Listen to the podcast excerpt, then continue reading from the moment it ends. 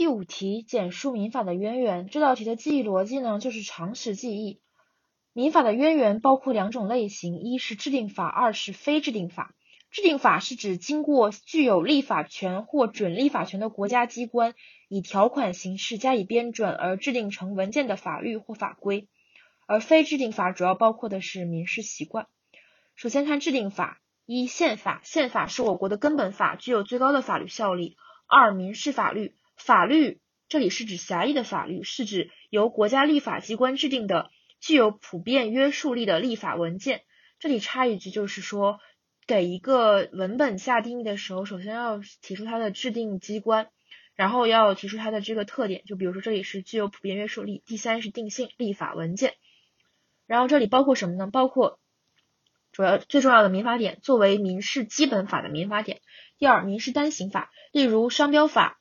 专利法、著作权法等，以及第三点，针对特定权利主体、客体或特殊问题而制定的既有民事法律、民既既有民法规范，又有行政法规范的法律，如合伙企业法、消费者权益保护法等。第三点，行政法规，行政法规是国务院制定的规范性文件，其中有些规范属于民事规范，属于民法的渊源。这里强调的是。国务院制定的规范文件当中，属于民事规范的才是民法的渊源。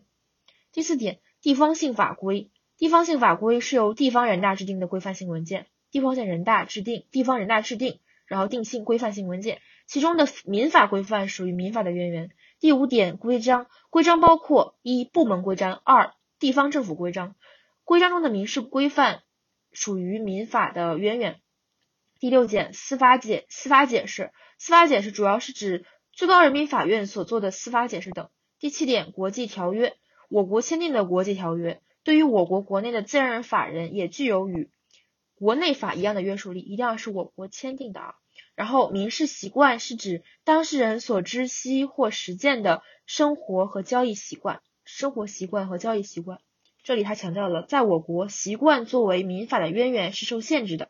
根据民法典第十条的规定，只有不违背公序良俗的习惯，才具有民法渊源的意义。而且，只有在民法没有呃，只有在法律没有规定的情况下，才能适用规范呃，才能适用习惯。